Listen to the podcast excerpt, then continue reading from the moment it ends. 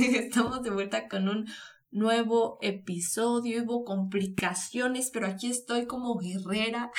no, la verdad es que sí estuvo difícil, o sea, en el sentido de encontrar el tiempo para grabar, porque he estado así inundada en tareas, trabajos, exámenes, y la verdad me estoy sufriendo mucho quería encontrar el momento para hacer el podcast porque es realmente lo que me interesa. Digo, cuando hago tareas y trabajos, estoy en modo avión, literalmente haciéndolas. Pero esto, wow, no sé, es una experiencia muy diferente. Ya quería, ya quería, pero ni siquiera había tenido el tiempo de probar el micrófono. Y aquí es donde entra el contarles una gran tragedia. Resulta y resalta que yo, ¿quién dice resulta y resalta? No lo sé, yo. Ah, pedí un micrófono por Amazon que no estaba mal, o sea, no estaba ni muy barato ni muy caro, entonces según eso era una clave para mi cerebro de que era un gran micrófono. Y aparte me metí a leer las reseñas y estaban de que buenas. Nadie decía como de, ah, este micrófono es una porquería, no lo compré. Entonces era como de, ah, muy bueno para empezar, que no sé qué, si tienes un podcast. Y yo, wow, este micrófono es para mí. Eso pensé. Pero, no sé, o sea, ya ahorita que lo estoy probando no me convence no me convence, pero pues eso es lo que ya pedí. Es que de hecho ni siquiera trae como todo el brazo como para como para que se sujete solito el micrófono, no, micrófono, ¿eh? El micrófono no sé, está tecnológico, está moderno, pero ni siquiera, la base ni siquiera soporta el micrófono, entonces se cae, así que lo tuve que acomodar en una posición bien extraña. No sé, estoy dudando mucho de la calidad de este micrófono, pero pues ya lo pedí, ya esto es lo que me llegó, esto que tenemos y es con lo que voy a trabajar. Así que bienvenidos a este segundo episodio de Cráneo Negro. Estoy muy emocionada, la verdad. Em, me voy a enfocar en este episodio en hablar de un caso de crimen real, pero quiero antes de empezar ya con el caso, decirles que no, este podcast no solo se va a tratar de crimen real, que es la categoría en la que lo puse porque hago mi podcast desde Anchor y Anchor no me daba otra categoría que estuviera buena para el podcast. Literalmente Crimen Real era lo único con la que la podía relacionar. Yo la quería poner como en eh, misterio y terror y cosas así, pero no me dejó. No trae la opción, no sé, me gustaría ver cómo se cambia eso, cómo modificarlo, pero por el momento solo les quiero decir por aquí que no es solo crimen real, realmente ya hasta tengo la lista de todos los temas que quiero abordar en este podcast y está mucho, mucho más desarrollado que solo tratar cosas de crimen, actividad paranormal, actividad ovni, todos los misterios, todas las cosas raras que haya en el mundo, seguramente las voy a tratar en este podcast. Bueno, esto es algo muy ambicioso, decir que voy a tratar todas las cosas raras, pero es para que se den una idea. Así que sí, en este episodio estoy tocando el caso de un crimen real, justamente porque no tengo mucho tiempo y los casos de crimen real tengo muchísimos almacenados en la memoria, entonces es mucho más fácil para mí hacerlo de un crimen real ahorita que no tengo tiempo que meterme a hacer la investigación de un caso que no conozco o de cualquier cosa que sea nueva para mí, porque déjenme les digo que aunque sea, por ejemplo, en este episodio que hablo de crimen real, aunque sea eso, la investigación me toma bastante rato y aunque ya me sepa la historia, me puse a investigar así increíblemente profundo para eh, darles datos, darles fechas, detallarles muy bien cómo es que se va desarrollando la historia. Y eso quiero hacer con todos los episodios, así que créanme que la investigación toma bastante y por eso decidí eh, hacerlo de un caso que ya conozco ahorita, pero que se esperen muchas cosas más, eso es evidente. Sin ya nada más que agregar, porque ya llevo casi cinco minutos hablando de pura estupidez eh, y el caso que traigo hoy está bastante largo, no quiero que esto dure una hora. Vamos a eh, ahondar. No, no, no, ya, ya me hicieron burla por decir ahondar. Vamos a, eh, entrar en el caso de hoy, ¿ok? Ok.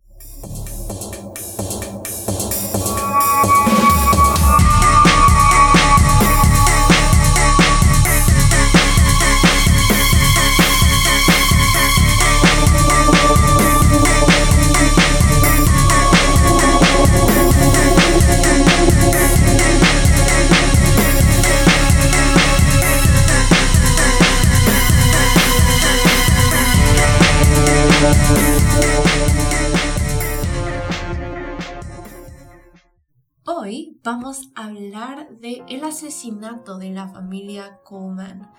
la verdad es que este es uno de mis casos de crimen no favoritos, pero me gusta mucho ver cómo se va desarrollando la historia y como el que tú piensas que es el sospechoso no es el sospechoso y así, la verdad está muy interesante. Ahora, ¿quiénes eran la familia Coleman? Antes de, claro que se los tengo que presentar, ¿no creen?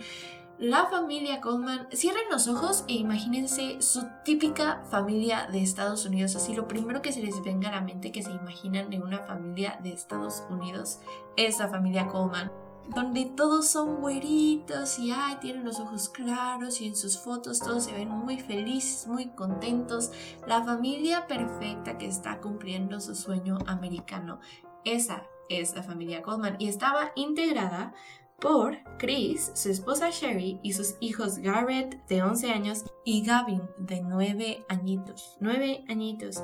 Chris y Sherry se conocieron en el servicio militar porque Chris era parte de la Marina y Sherry de la Fuerza Aérea. Y resulta ser que ambos se enamoraron rápidamente, pero he aquí la situación. Chris era de una familia extremadamente religiosa. De hecho, sus dos padres eh, eran pastores. Así que cuando se enteraron de que Sherry estaba embarazada, eh, los obligaron a casarse o se casaron por amor, no sé cuáles las dos, las dos son probables, supongo. Crean la versión que ustedes quieran creer, eh, pero cuando Garrett nació, después Gavin no tardó en llegar al mundo y la verdad es que Chris tenía un muy, muy, muy buen salario para mantener a su familia. Por eso es que eran la familia americana del sueño americano y eran muy felices. trabajaba con la evangelizadora Joyce Myers. Ahora, ¿quién es Joyce Myers? No lo sé, no lo sé. En Estados Unidos es esta gran evangelizadora, pero yo quiero creer que es como de esos evangelizadores que salen en videos eh, sacándole el demonio a las personas. Miren, no sé, no me, no me molesten por no saber quién es Joyce Myers. Supongo que muchos no lo saben. Yo no lo sé, pero lo que sé es que era una gran figura en Estados Unidos y Chris trabajaba como eh, su jefe de seguridad, básicamente.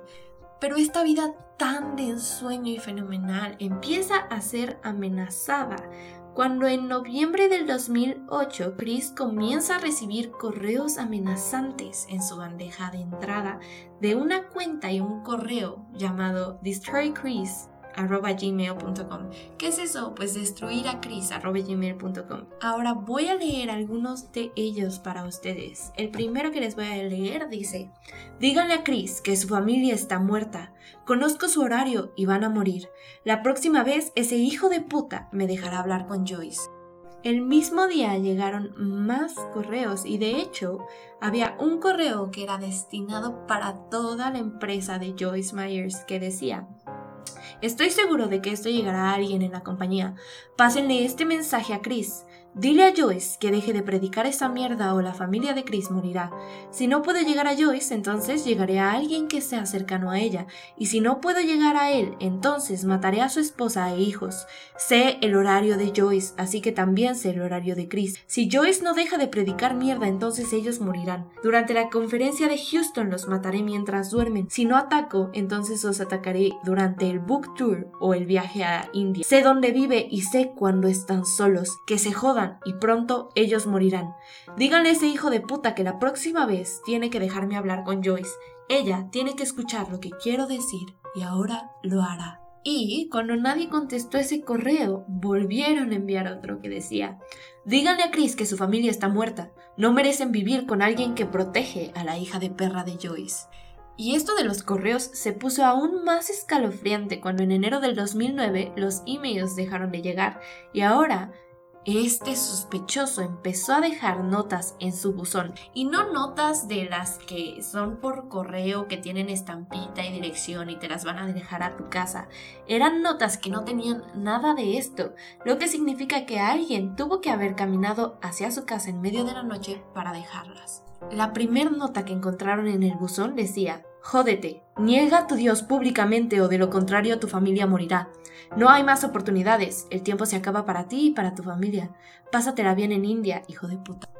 Después de eso ya no vuelven a recibir una nota hasta abril del 2009 y en esta nota el sospechoso básicamente le dice a Chris que deje de viajar, deje de llevar una falsa vida religiosa y deje de robar el dinero de los demás.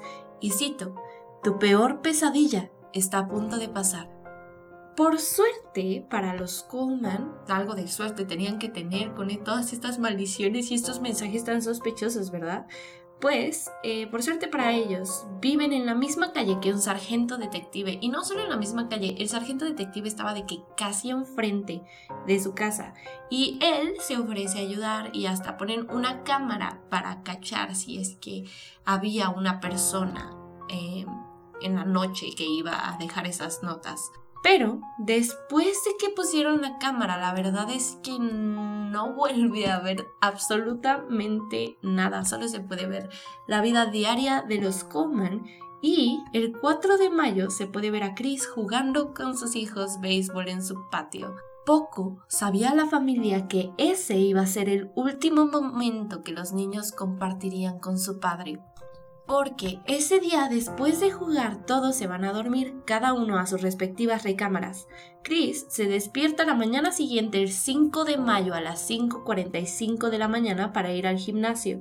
Esto es parte de su rutina, siempre lo hacía, sale de su casa a las 5.45 y después de estar un rato entrenando, le habla a Sherry para despertarla, lo cual también era muy normal porque era parte de su rutina diaria que Chris despertara a Sherry. Él llama y vuelve a llamar y vuelve a llamar y vuelve a llamar y ¿qué creen que no contesta? Sí, y claro que todos, si estuviéramos en la misma situación que Chris, estaríamos entrando en pánico porque algo no está bien, ¿verdad? A las 6.40 empieza a preocuparse demasiado porque para esa hora Sherry definitivamente ya debería de estar despierta. Y todos esos correos y amenazas obviamente comienzan a resonar en su cabeza y a decirle que algo no está bien, que algo está preocupante en esa situación. Así que a las 6.43 decide marcarle al detective que era su vecino para que vaya a revisar que su familia esté bien. Chris, de hecho, estaba a tan solo 5 minutos del gimnasio, la casa solo eran 5 minutos, pero ella ya no podía esperar. Él sabía que algo no estaba bien. El detective, que por cierto se llama Barlow, Barlow, se, levanta de la cama. Él sabe que esto no es un juego, él sabe lo de los correos, todas las amenazas, y en el momento en el que Chris le marca, él se levanta rápidamente, se cambia y hasta marca por refuerzos, pide refuerzos. Y miren nomás qué eficiente trabajo porque a las 6.51 ya está enfrente de la puerta de la casa. De las 6.43 que le marca a Chris a las 6.51. Trabajo eficiente. Se encuentra enfrente de la casa junto con otro oficial de policía y entran eh, ya a la casa y dice el detective Barlow que algo que nunca va a poder olvidar en su vida es el olor a pintura que había dentro, pero no cualquier olor a pintura, era un olor de verdad muy potente a pintura. Mientras caminan más hacia adentro, pueden ver las paredes cubiertas de pintura roja en spray, con mensajes como jódete perra, castigados, jódete, estoy siempre observando. Mientras suben las escaleras ven un mensaje que dice ahora han pagado. Y Bardo primero se dirige al cuarto de uno de los pequeños, Garrett, eh, donde lo ve muerto, asfixiado en su cama, cubierta también de pintura. Todos los miembros de su familia fueron estrangulados a muerte y la muerte de Sherry fue la más violenta, porque por la condición del cuerpo podía saber que había luchado hasta el final por su vida. De hecho, tenía los dos ojos morados e hinchados.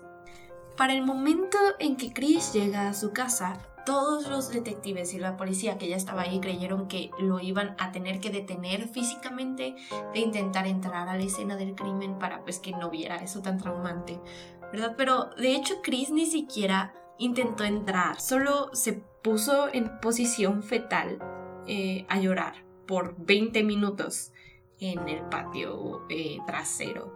Los detectives logran hacer que reaccione y miren, yo no vengo aquí a juzgar las reacciones que tuvo o no tuvo, porque nadie sabe cómo reaccionaría ante una situación tan brutal, ante una situación tan complicada como esa.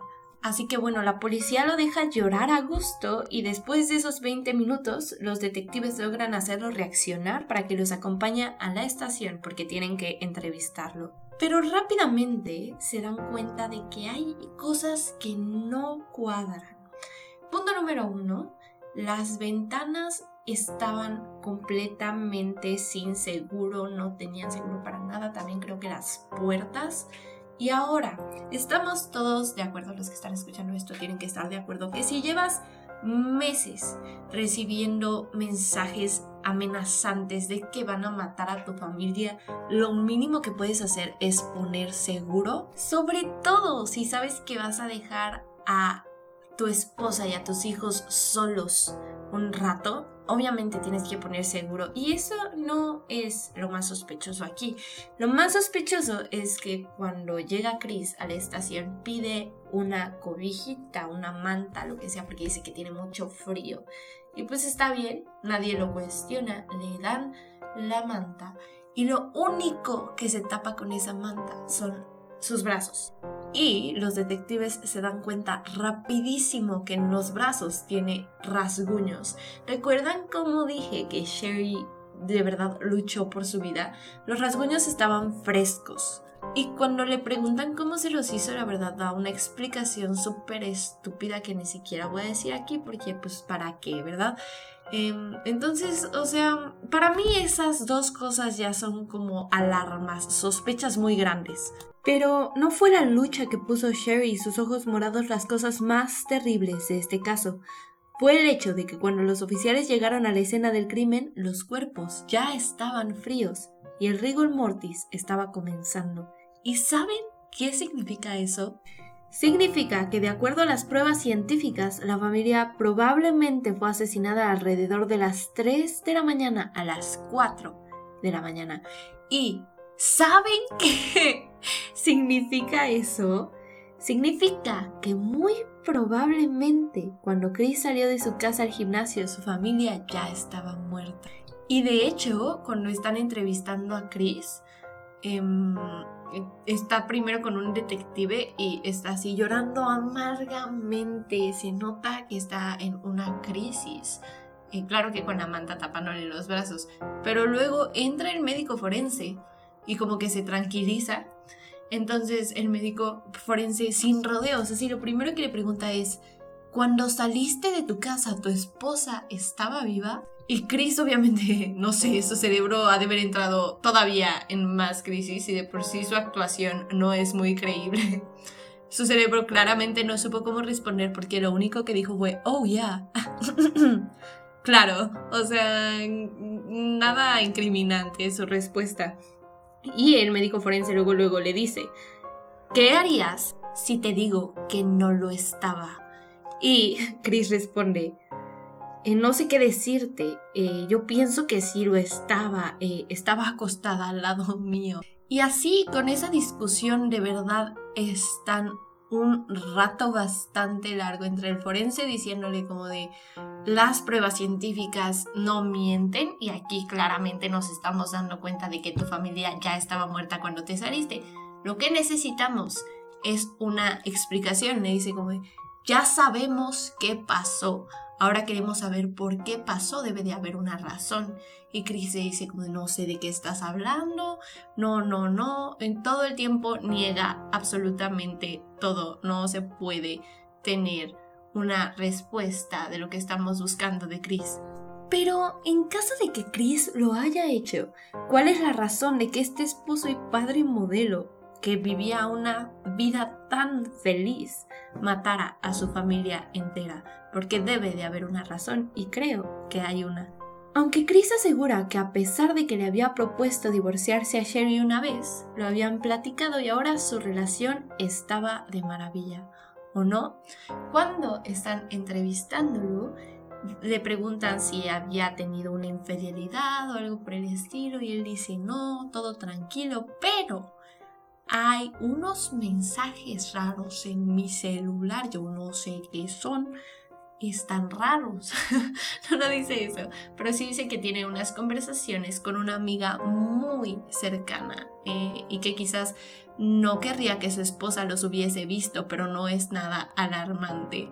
Y creo que eso solo nos dice que es muy alarmante, así que los policías investigan y encuentran a su amiga que se llama Tyra. Tyra es entrevistada también y cuando comienza a hablar es más que evidente que su relación con Chris era mucho más profunda que una simple amistad. Ella dice que han estado en una relación desde noviembre y que incluso habían intercambiado anillos de compromiso y tenían una fecha planeada para su boda. Y cada vez que Chris viajaba con Joyce Myers, porque al ser su guardaespaldas o su jefe de seguridad, o que sea, eh, claramente la acompañaba a todos lados. Entonces, si Joyce Myers viajaba, Chris también viajaba y Chris se llevaba a Tyra con él para hacer viajes. Incluso tienen unos videos Mm, bastante comprometedores en Hawái, pasándose la bomba. Pero Tyra asegura que Chris le dijo que tenía un matrimonio muy infeliz y que incluso él le mandaba imágenes de cómo estaba durmiendo en el sillón o en otra recámara y no con su esposa. Tyra les entrega su teléfono y computadora a los oficiales donde encuentran miles y miles y miles de fotos, mensajes y archivos Em, pues, ¿qué les digo? Que son esas fotos? Claramente eran comprometedoras y mostraban la relación que tenían. Obviamente también investigaron la computadora de Chris y ahí también encontraron muchas, muchas, muchas fotos y también había una lista bien rara de de las cosas, es literalmente una lista de las cosas que le gustaban a Tyra, no sé, como su banda favorita o su dulce favorito. Yo no sé si es normal hacer eso cuando estás en una relación y estás muy enamorado, supongo que sí, pero a mí se me hace muy, muy, muy raro y de que hacer eso. Y aunque ahora sabemos que Chris está mintiendo sobre muchas cosas, aún, créanlo o no, no tenían lo suficiente para arrestarlo. Pero por suerte, ese solo era el principio de la investigación. Cuando comienzan a investigar más a profundidad la computadora de Chris, encuentran algo muy incriminante. Y adivinen qué es eso. Resulta ser que todos los tan aterradores correos que comenzaron a llegar en noviembre a su eh, bandeja de entrada provenían y eran enviados todos desde la computadora de Chris. Nunca existió alguien más y fue todo el tiempo Chris quien los enviaba. Dios mío, ¿y saben qué? Es peor que aún con esa prueba tan incriminante todavía no tenían lo suficiente para arrestarlo. Yo no sé qué clase de pruebas querían. Para mí eso es más que suficiente para saber que lo hizo, pero está bien. ¿Y saben qué es lo más curioso? Que en noviembre 4 justamente hay una nota en la computadora de Chris que habla de cómo ese día fue el día en que Tyra cambió su vida para siempre y cómo ese día fue el día en que intercambió anillos de compromiso con Tyra. Y adivinen que justamente unos días después fue cuando comenzaron a llegar esos tan sospechosos correos. Y eso justamente es la definición de premeditación. Él sabía todo el tiempo que iba a matar a su familia y elaboró toda esta mentira para inculpar a otra persona que no existe, para inculpar a, esta persona que dice que le mandaba los correos. Porque él se ha de haber creído muy inteligente al crear esa mentira y creyó, evidentemente, que los investigadores se iban a dirigir automáticamente a los correos, que iban a creer que el sospechoso era el de los correos y ni siquiera tuvo tantito intelecto como para saber que los correos pueden rastrearse. Es que de verdad no entiendo. Seguramente se sentía la persona más inteligente del mundo cuando claramente no lo era. Y eso no es todo, no, no, no, no, no, eso no es todo. ¿Recuerdan que en la escena del crimen había mensajes en la pared escritos con pintura en spray? Sí, eso que estén pensando. Los investigadores después encontraron que Chris había comprado una pintura roja en spray solo unos meses antes del asesinato. Pero entonces, el motivo principal de Chris para matar a toda su familia fue Tara. Y si es así, ¿por qué no solo pedir el divorcio? Si de hecho dijo y le dijo a los investigadores que habían hablado de divorcio, ¿por qué no hacerlo? y no cometer un acto tan atroz. Bueno, la verdad, Sherry opuso mucha, mucha resistencia a divorciarse de Chris porque para ella eh, de verdad estaba viviendo una buena vida. Ella no quería divorciarse de Chris porque no quería dejar a sus hijos sin papá, todas esas cosas que pasan en los divorcios. Y también el divorcio no era una opción porque en su trabajo como guardaespaldas de un evangelista, hablando de estas personas tan religiosas Sabía que lo iban a despedir si se divorciaba, sobre todo si era para dejar a su esposa actual por su amante. Por supuesto que lo iban a correr. Pero con todas estas pruebas, adivinen qué. Aún los jueces, de hecho, del juicio dicen que no eran pruebas que, que lo probaran, valga la redundancia, fuera de la duda razonable. Eso dicen, la duda razonable donde si compró una pintura en spray idéntica a la que se usó meses antes. No entiendo dónde habría duda, pero está bien, está bien. Lo que me molesta profundamente es que igual pasaron dos años, dos años, dos años, para que declararan a Chris culpable. Eso es demasiado, es demasiado, por lo menos se obtuvo justicia pero no sé, dos años. Lo declararon culpable el 10 de mayo del 2011 y lo condenaron a tres cadenas perpetuas sin posibilidad de libertad condicional. Chris al día de hoy sigue diciendo que es una paloma inocente y sus padres le creen por completo. Los papás de Chris eh, son Team Chris. Ellos dicen, ¡eh, viva Chris! Chris no hizo nada. Eh, incluso en una entrevista que le hacen a los papás, tienen una actitud horrible, asquerosa. De hecho, le preguntan al papá en la entrevista como de qué opinaba de la infidelidad. Y él dice que un hombre tiene necesidades y que si Sherry no estaba cumpliendo con esas necesidades, que es completamente normal que Chris las buscara en otra mujer desagradable, desagradable, ya lo sé, pero ¿qué se puede hacer al respecto? Por lo menos está hundido en la cárcel y no creo que apele otro juicio, digo, sus argumentos son bastante malos y en caso de... No veo, no veo cómo podría tener otro juicio y ganarlo con las pruebas que hay, como la hora de muerte de su familia, las compras de la pintura en spray y lo de los correos que se mandaba él solito, para mí es bastante evidente que él lo hizo. Y esa es la historia de los asesinatos de la familia Coleman. ¿Ustedes qué piensan? ¿Lo hizo? ¿No lo hizo? Ustedes también son como los jueces que creen que esas pruebas no son tan contundentes. No lo sé, no lo sé. Em, recuerden que si quieren ver las fotos, eh, incluso podría poner el video de la entrevista, no lo sé porque lo tendría que poner con subtítulos de, mm, de todo el caso. Y créanme que hay bastante, están las fotos de los correos y todo eso. Pueden ir al Instagram del podcast que se llama Cráneo Negro. Recuerden, recuerden, recuerden buscarlo con la O final de cráneo. Bueno, cráneo solo tiene una O. La O de cráneo siendo un cero. Es muy importante que lo busquen así porque si no, no les va a aparecer. Y no quiero quedar como mensa otra vez diciéndoles que eh, vayan a dejarme una reseña en Apple Podcast como lo hice en el primer episodio porque de hecho ni siquiera he pasado la revisión de Apple Podcast.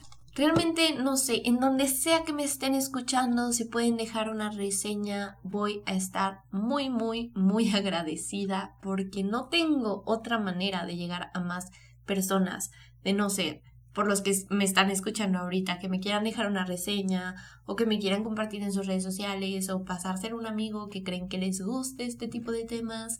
Em, es la única manera que tengo de verdad para llegar a más personas. Y es que la verdad, o sea, el primer episodio ni siquiera lo compartí en mis redes sociales. Uno, porque apenas estaba experimentando con, eh, cómo quería hacerlo, si, si me desenvolvía bien con el micrófono, qué temas iba a tratar, lo que sea, lo que sea. Pero este ya lo voy a compartir en mis redes sociales y el problema es que siento que aunque lo comparta, realmente no va a ser mucha la gente que escuche el episodio hasta el final o que decida compartirme también ellos en sus redes sociales.